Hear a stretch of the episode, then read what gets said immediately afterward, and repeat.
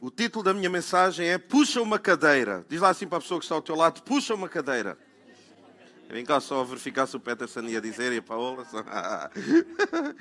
ah, então, é um, é um texto que eu já preguei algumas vezes sobre ele.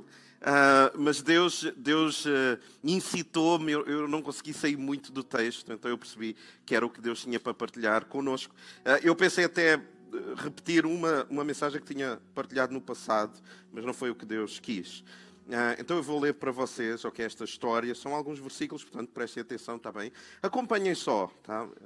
E diz assim, 2 Samuel 9.1, certa ocasião, Davi, ele já era rei nesta altura, questionou a si mesmo: será que alguma pessoa da família de Saul ainda vive?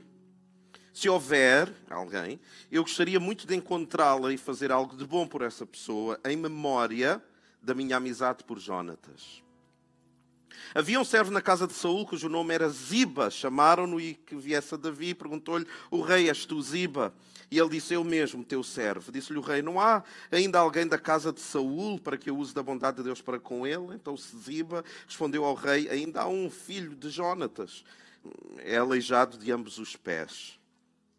E onde está? perguntou o rei. Ziba lhe respondeu: Está na casa de Maquir, filho de Amiel, em Lodebar. Então mandou o rei Davi trazê-lo de Lodebar, da casa de Maquir, filho de Amiel. E este, este rapaz, ele chamava-se Mefibosete. Vindo Mefibosete, filho de Jonatas, filho de Saúl, Davi inclinou-se, prostrando-se com o rosto em terra e disse, e disse-lhe Davi, Mefibosete. Ele disse, eis que o teu servo. Então lhe disse Davi, não temas, porque usarei de bondade para contigo, por amor a Jonatas.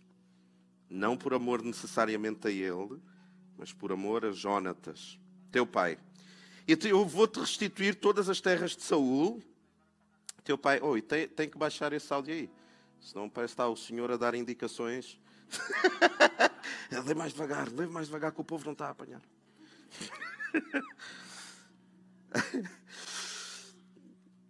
então eu usarei de bondade contigo por amor a Jonatas, teu pai, te irei restituir todas as terras de Saul, teu pai, tu comerás pão sempre à minha mesa.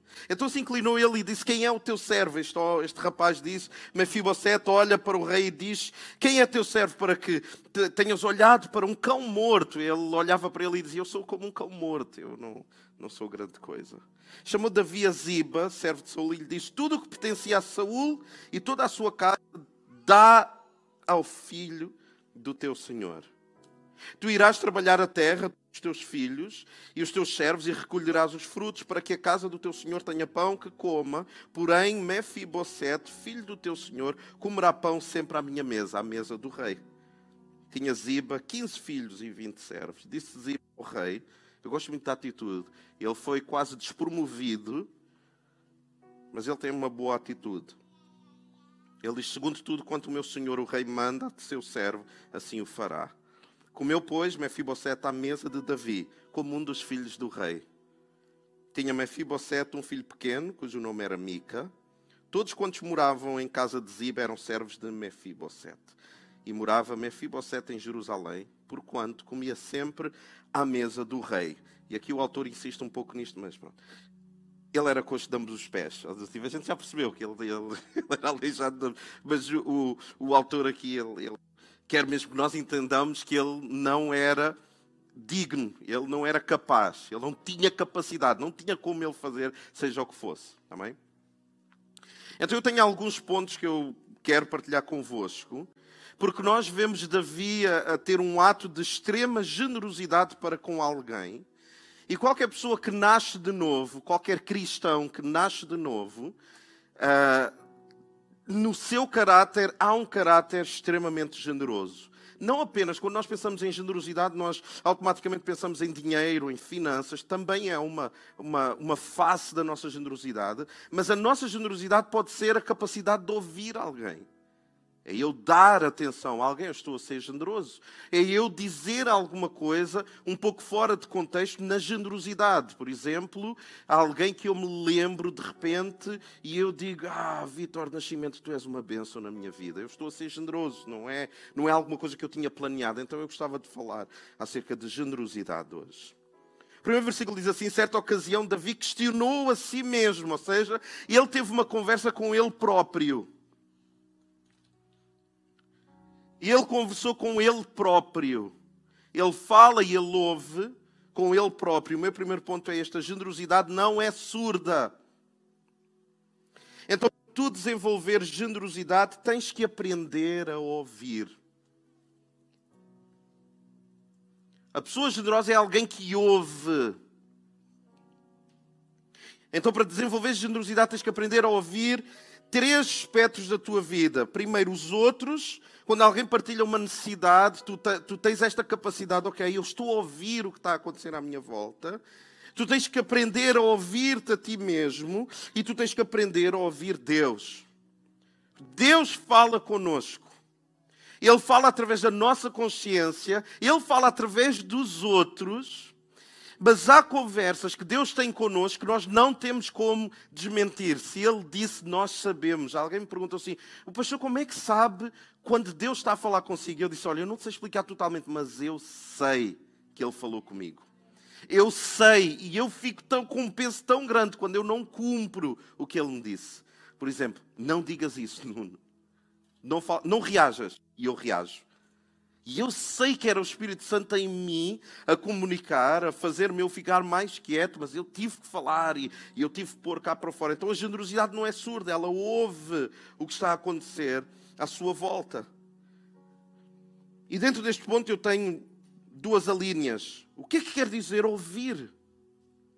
Como é que eu sou generoso a partir daquilo que eu ouço. A primeira coisa é que tu tens que te comprometer com o que tu ouves. Tu tens que te comprometer com o que tu ouves. Não é apenas ouvir, é comprometer-me. Se Deus está a dizer, se Deus está a dizer numa pregação que eu tenho que ser melhor marido, então do que é que vale eu estar a ouvir? Do que é que me vale eu ouçam isto? Maridos e esposas que estão aqui. Do que é que te vale a ti tu estares a ouvir Deus falar sobre o teu casamento, sobre a maneira como tu tratas o teu marido, a tua esposa, os teus filhos, e tu não te comprometeres com o que tu estás a ouvir. Então tu não vais ser uma pessoa generosa, porque tu só ouves, mas tu não deixas aquilo criar um compromisso dentro de ti. Ouvir a palavra de Deus requer compromisso. Eu ouço e eu penso assim, ok, isto é palavra de Deus, isto não é por causa do pregador, do pastor. Não, isto é a palavra de Deus, eu tenho que mudar isto. Então eu tenho um compromisso, eu junto uma ação àquilo que eu ouvi. Nós pensamos, eu já ouvi isto. Ah, não, eu sou o profeta de Deus. Eu chego lá, eu entrego a mensagem e o resto eu não quero saber. Não, nós temos que ter empatia para quem nós estamos a pregar. Eu tenho que ter empatia que eu estou a entregar alguma coisa e eu preocupo-me que tu cumpras isso. Eu preocupo-me que tu pegues naquilo e tu ponhas em prática o que eu estou a falar. Eu, eu, eu preocupo-me com que as pessoas cumpram o que a palavra de Deus diz. Eu não, eu não me afasto das pessoas a uma distância de segurança e, epá, preguei, agora não quero saber. Por exemplo, o profeta Jeremias. Sabem porquê que ele tinha uma má reputação? Ele tinha reputação. Quem se lembra qual era a alcunha de Jeremias? O profeta que? Churão. Sabem porquê? Ele ouvia de Deus, Deus dizer assim: se a nação não se arrepender, eu vou destruí-los. Se a nação não se arrepender, eles vão ser derrotados. E Jeremias pegava naquela palavra, entregava ao povo, só que ele comprometia-se, ele pensava que tragédia que vai ser, que vai acontecer ao povo. Se o povo não mudar, se o povo não se arrepender, eu sei o que vai acontecer. Ele comprometia-se com o que ele ouvia. Então ele não é conhecido pela eloquência de Davi, ele não é conhecido com o poder de Elias ou a coragem de Eliseu, ele é conhecido pelo profeta Chorão, o profeta que tem empatia com o que ele ouve. Então tu tens que te comprometer com o que tu ouves, tens um compromisso. Minha vida vai ser diferente. E eu fico feliz, eu vou-vos partilhar uma, vou fazer uma confissão. Há dois cultos atrás nós falámos sobre os professores da escola dominical, em que nós apelamos, ouçam isto, nós apelamos, nós precisamos de voluntários para a escola dominical. E ninguém se voluntariou. e porque eu me preocupo com a praticabilidade daquilo que eu prego, eu no culto a seguir como pastor local, e hoje é uma coisa que eu vou dizer com muito, com muito amor, eu sou pastor local.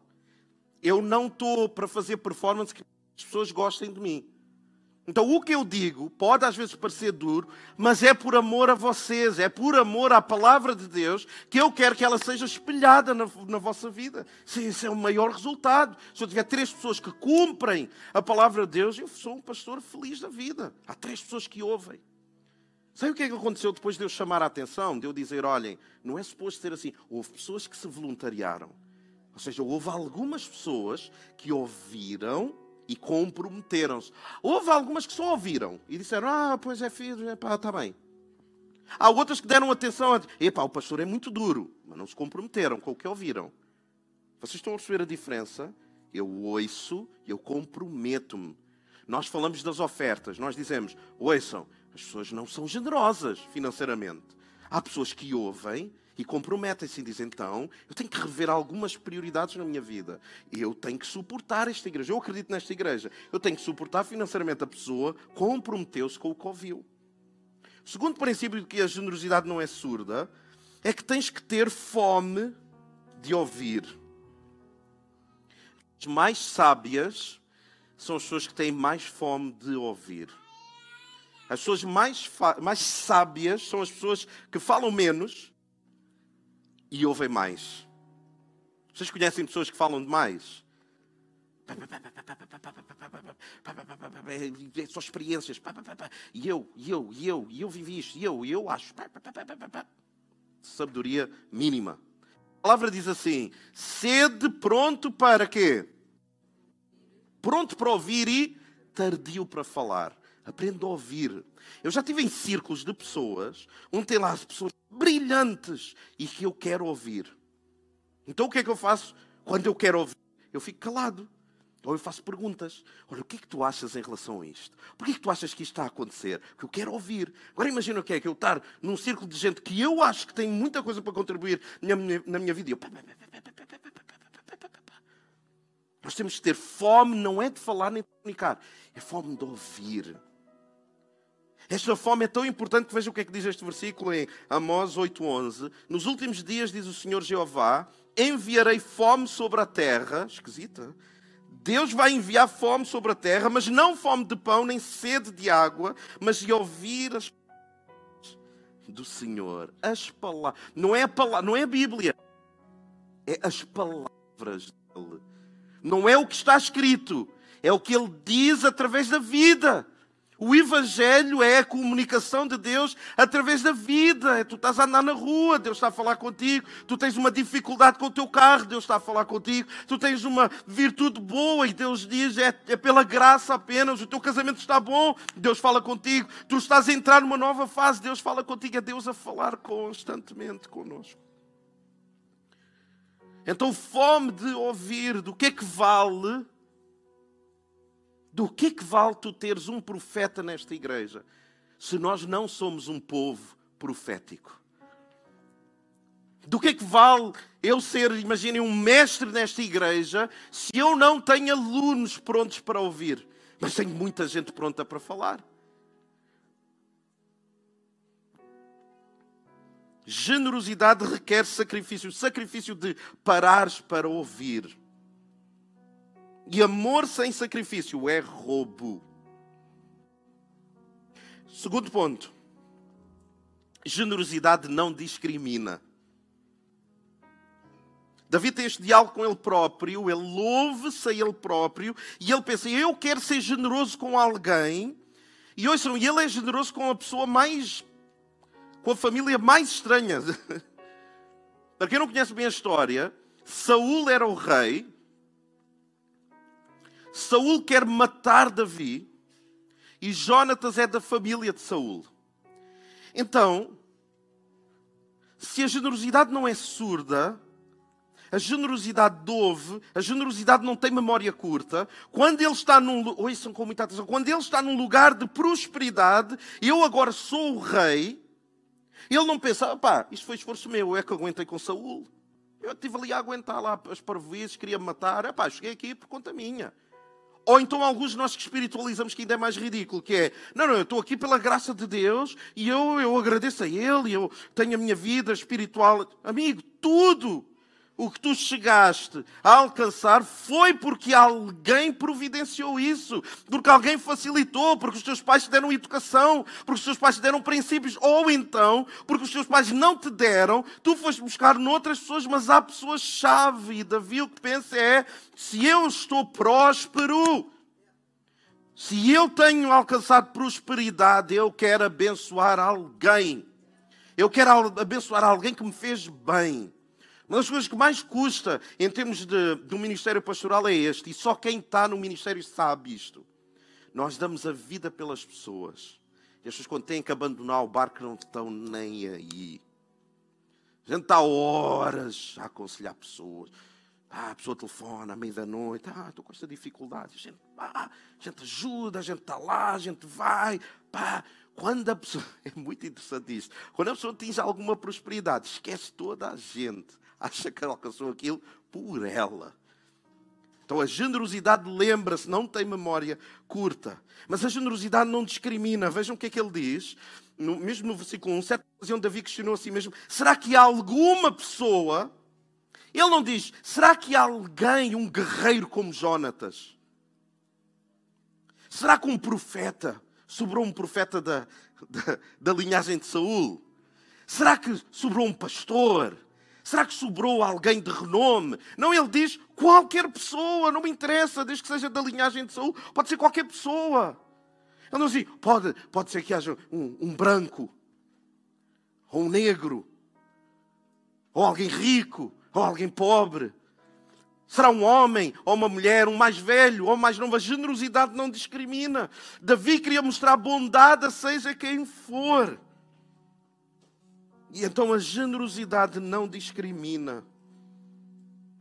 Mas a nossa generosidade, infelizmente, discrimina muito. Nós somos mais empáticos com alguns do que com outros. Não é bom que assim seja. Número 3, eu só tenho quatro pontos, tá? A generosidade não manipula. Então ele chama este rapaz, este Mefibosete, que era suposto ser ele o rei, ele chama este rapaz e ele diz assim: Olha, eu sei que tu estás aleijado das duas pernas, tu não consegues andar sequer. Ou seja, tu estás todo quebrado. Tu não tens ponta por onde se pegue. Mas não tenhas medo, eu não te vou destruir. Eu sei que a família do teu avô queria me matar, mas eu não sou como os outros reis que procuram a linhagem do outro rei eliminar para não haver ameaça. Eu quero te abençoar. Eu quero fazer algo na tua vida. Então, quando ele chega, ele prostra-se e Davi pergunta: Mefibosete, és tu? E ele diz: Sou eu. Eu imagino o medo que ele não devia ter. Porque a viagem de onde ele morava até ao palácio era uma viagem muito grande. E ele devia estar a pensar: hum, Eu vou morrer. O rei está-me a chamar, ele vai eliminar. Eu imagino ele a perguntar à pessoa que o foi buscar: Olha, mano, quando surgiu o meu nome, como é que foi? Ele estava assim num tom bom, tal. E, e de onde é que surgiu? Como é que surgiu o meu nome? Ele lembrou-se porquê? Houve alguma coisa, mas a verdade é que ele chega e a primeira coisa que Davi faz é Davi o tranquiliza dizendo: Não temas. Qualquer pessoa que tem uma que tem uma ação de generosidade para consigo a pessoa desconfia. A pessoa pensa, mas por que, que a pessoa está a ser tão. Por que, que Deus está-me a abençoar com isto? Será que é Deus? Eles não temas por quanto chamei-te para te demonstrar bondade, por amor a Jonatas, e tu sempre haverás de comer à minha mesa. Então a generosidade não manipula, a generosidade não diz: Tu estás aqui à mesa, agora lembra-te. Porque é que tu estás aqui? Quem é que te pôs aqui na mesa? Tu eras um aleijado, tu não tinhas nada. Eu é que te dei dignidade. Estou-te a dar a mão, mas lembra-te quem te deu a mão. Eu vou-te dar as terras, eu estou a cuidar de ti, mas lá à frente tu tens de te lembrar de mim. Generosidade não manipula. A generosidade investe. Mesmo sabendo que não vai recuperar.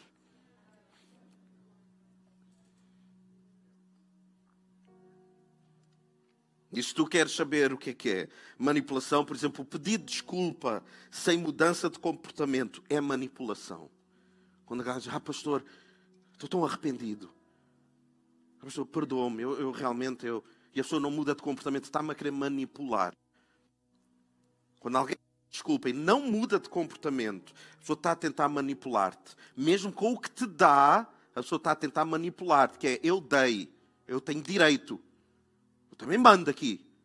Porque quando tu estiveste a trabalhar, eu estive lá, então eu também quero mandar. A oferta que eu dou, a atenção que eu dou, o elogio que eu dou, eu estou a aturar esta situação durante anos e anos e anos. Eu tenho direito também. A generosidade, ouçam, não manipula. E eu reforço, pedido de desculpa em mudança de comportamento é manipulação. Por isso é que João Batista, eles estavam a ir serem batizados e ele vira-se e diz assim, oh, vocês são raça de víboras. Porque vocês estão aqui a fingir que estão arrependidos, mas vocês não estão arrependidos de nada. E ele diz assim, neste versículo fantástico lá em Mateus. Produzi, pois, frutos dignos de arrependimento. Tu estás arrependido, mostra não é, ah, mas eu disse, é o suficiente. Não, mostra, é o que a palavra diz. E por último, a generosidade não segrega.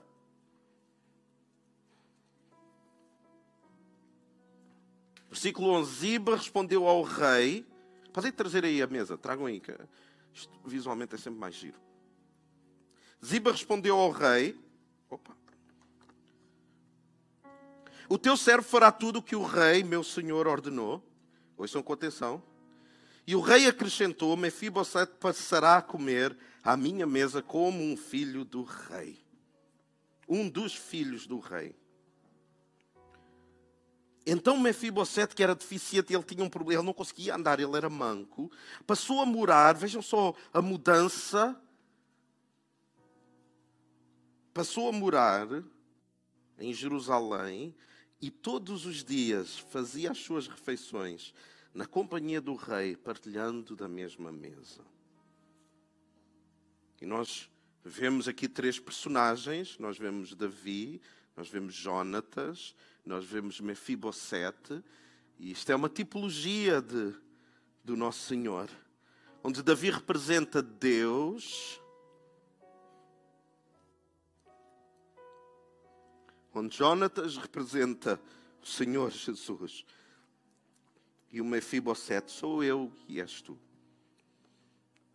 Onde Deus, por amor seu filho, nos convida para a mesa. Não por amor a nós, não por compromisso conosco, mas compromisso com Ele. Então é como se Ele olhasse para cada um de nós e ele nos convidasse, Vanessa, anda para a mesa. E nós dissemos, mas quem sou eu para estar à mesa?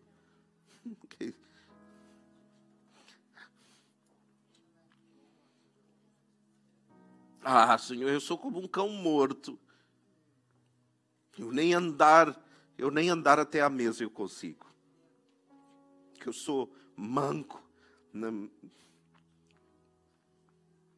Eu sou manco na minha alma, nas minhas emoções, nas minhas reações, no meu cansaço, no meu sentido de injustiça. Oh, quem sou eu para estar à mesa com estes meus déficits todos?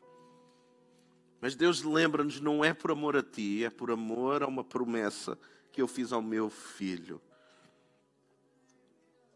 Em que eu amei de tal forma o mundo que eu dei o Filho unigênito para que todo aquele que nele crê não pareça, mas tenha a vida eterna.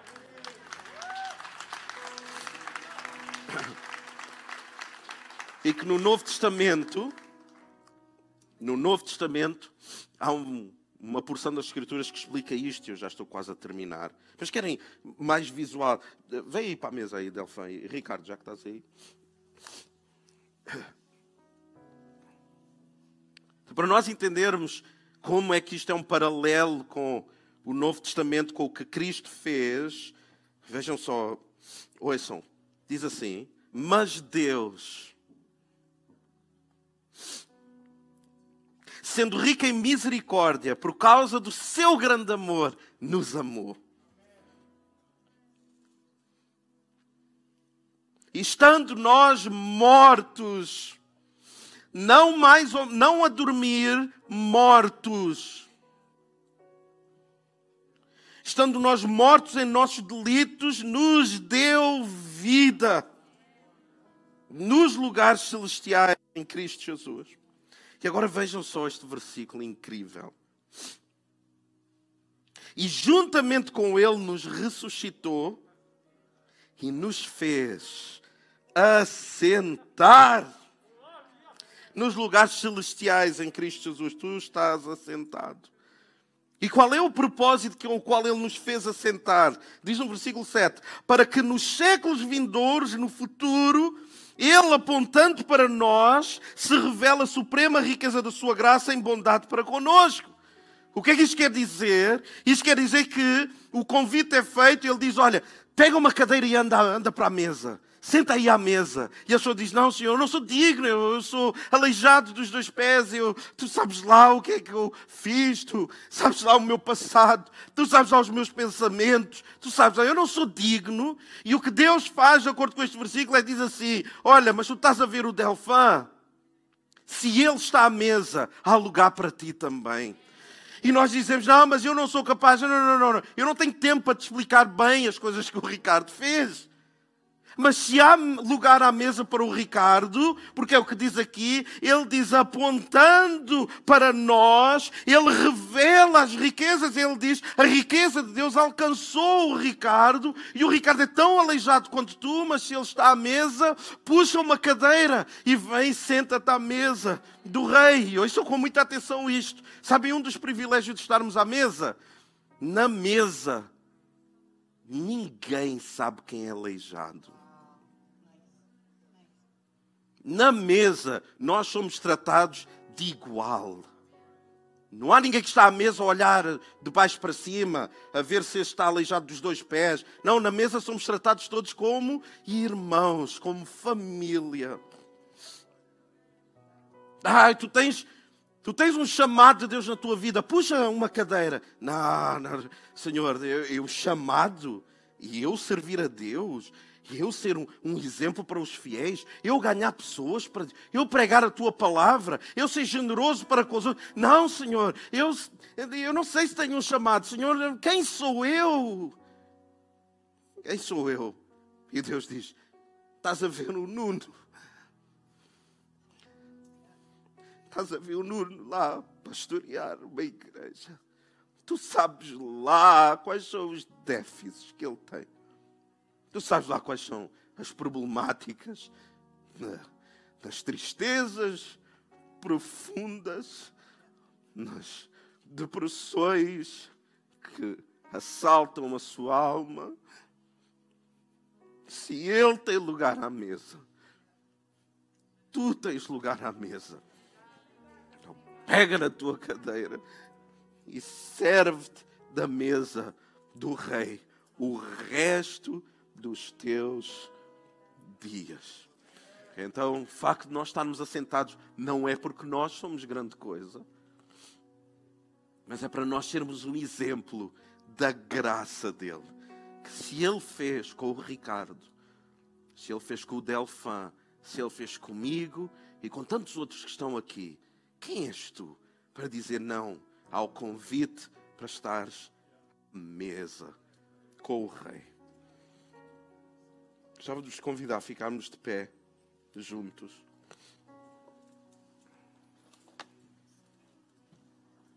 Yeah, obrigado. Yeah.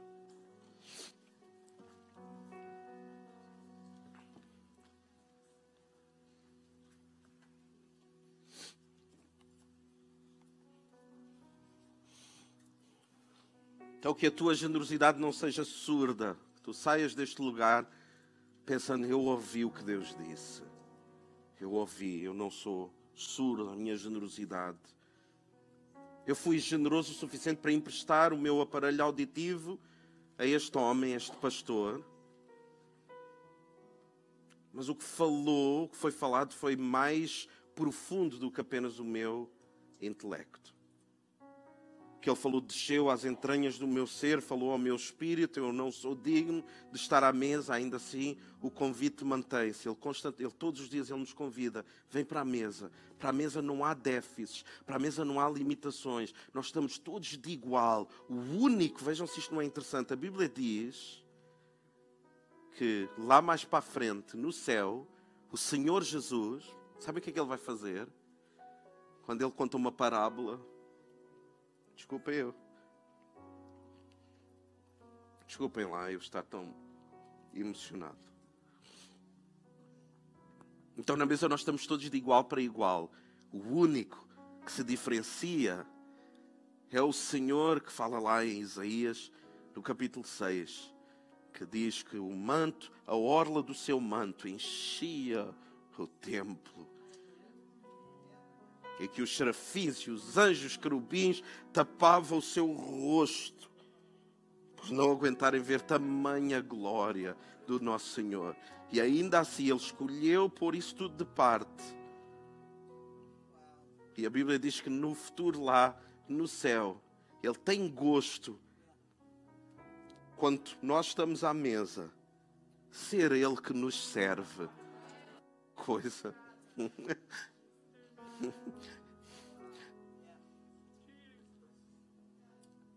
O Senhor que criou todas as coisas celebra-nos de tal forma que é: tu estás à mesa, deixa-me servir-te.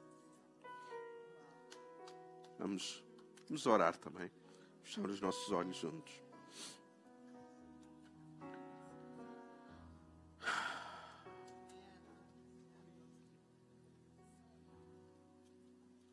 Obrigado, Senhor, por tu és o Rei. És tu que nos convidas para estarmos à tua mesa. Há pessoas aqui neste lugar que não se sentem dignas, que no meio dos erros e dos desacertos não se sentem dignas de estar à mesa. Porque percebem que os outros que estão à mesa parecem estar com tudo tão resolvido na sua vida pessoal, nos seus pensamentos, nos seus relacionamentos, no seu casamento, no seu trabalho. Parecem tão resolvidos, parecem que estão a curtir tanto de estar à mesa. E nós, qual Mefibosete, cheios de vergonha. Pessoas que Deus chamou para a obra com vergonha, a considerarem-se como um cão morto. A olharem para as suas limitações, as suas carências muito mais do que olhando para o Senhor que as salvou e que as fez assentar em lugares que nós nem entendemos. Difícil compreender como é que nós estamos no meio das dificuldades, mas espiritualmente Ele nos faz sentarmos lugar de descanso, lugar de comunhão. Então ajuda-nos a sair deste lugar, Senhor, com a plena noção que não só há um convite para a mesa, mas que o próprio Deus é o chefe. e, ó oh Deus, que grande chefe que tu és. Obrigado, Senhor. No nome de Jesus. Amém! Vamos aplaudir a Ele no nome de Jesus.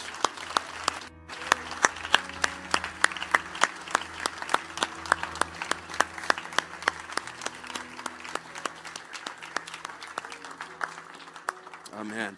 Nós vamos louvar mais um pouco a Deus. Vou convidar o grupo louvor para se, para se preparar. Enquanto eles uh, se preparam, deixem-me ler-vos o texto que eu, que eu nomeei. Uh, de Isaías 6. E porquê é que eu sei que isto fala de, do nosso Senhor Jesus? Porque depois no Novo Testamento é confirmado diversas vezes. Vocês querem ter uma visão de como é que nós percebemos o que é que Cristo abandonou quando ele desce quando ele se esvazia de toda a majestade, que é o que a Bíblia diz. Ele nunca deixou de ser Deus, mas é como se ele pusesse, vocês percebem o que eu estou a dizer, em suspenso toda a sua glória. E ainda assim, ele fez esta viagem, ele mudou-se para o nosso bairro. Ele desceu aqui para os nossos problemas. E diz assim: No ano em que morreu o rei Uzias, eu vi também o Senhor assentado sobre um alto e sublime trono.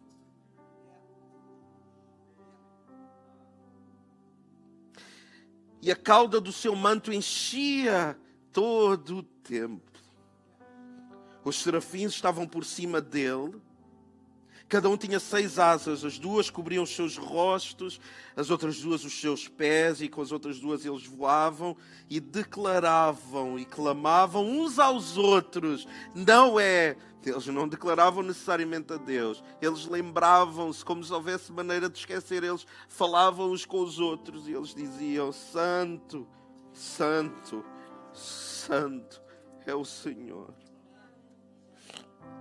Toda a terra está cheia da sua glória. Querem saber uma música de louvor que está sempre a bater no céu? É esta aqui: Santo, Santo, Santo é o Senhor dos Exércitos. Toda a terra está cheia da sua glória. E os umbrais das portas se moveram à voz do que clamava. A casa se encheu de fumaça. Então eu disse, Isaías, ele disse: Ai de mim, pois estou perdido, porque eu sou um homem de lábios impuros de mente impura, de comportamentos impuros, de um coração dividido, de um sentimento faccioso, cheio da minha carnalidade, cheio das minhas limitações, cheio dos meus erros. E habito no meio de um povo que é igualmente assim. Os meus olhos viram o Rei, o Senhor dos Exércitos. Porém, um dos serafins voou até mim, trazendo na sua mão uma brasa viva que ele tirou do altar com uma tenaz. Ou seja, de alguma forma no altar tem um fogo incrível, purificador. E aquilo tocou nos lábios dele. E o anjo disse: Eis que isto tocou os teus lábios, o fogo do altar. Isto que nós cantamos, que o fogo que arde em nós tocou nos teus lábios e a tua iniquidade foi tirada e o teu pecado foi expiado. Então, cada um de nós, quando pega na sua cadeira e quer ir para a mesa do rei e que se sente impuro, creiam nisto há sempre um qualquer serafim que sai do seu lugar, vem até nós e nos purifica para nós sentarmos à mesa do Senhor. Eu espero que seja, tenha sido tão interessante para vós ouvirem como foi para mim preparar esta mensagem para vós. Vamos louvar a Deus também?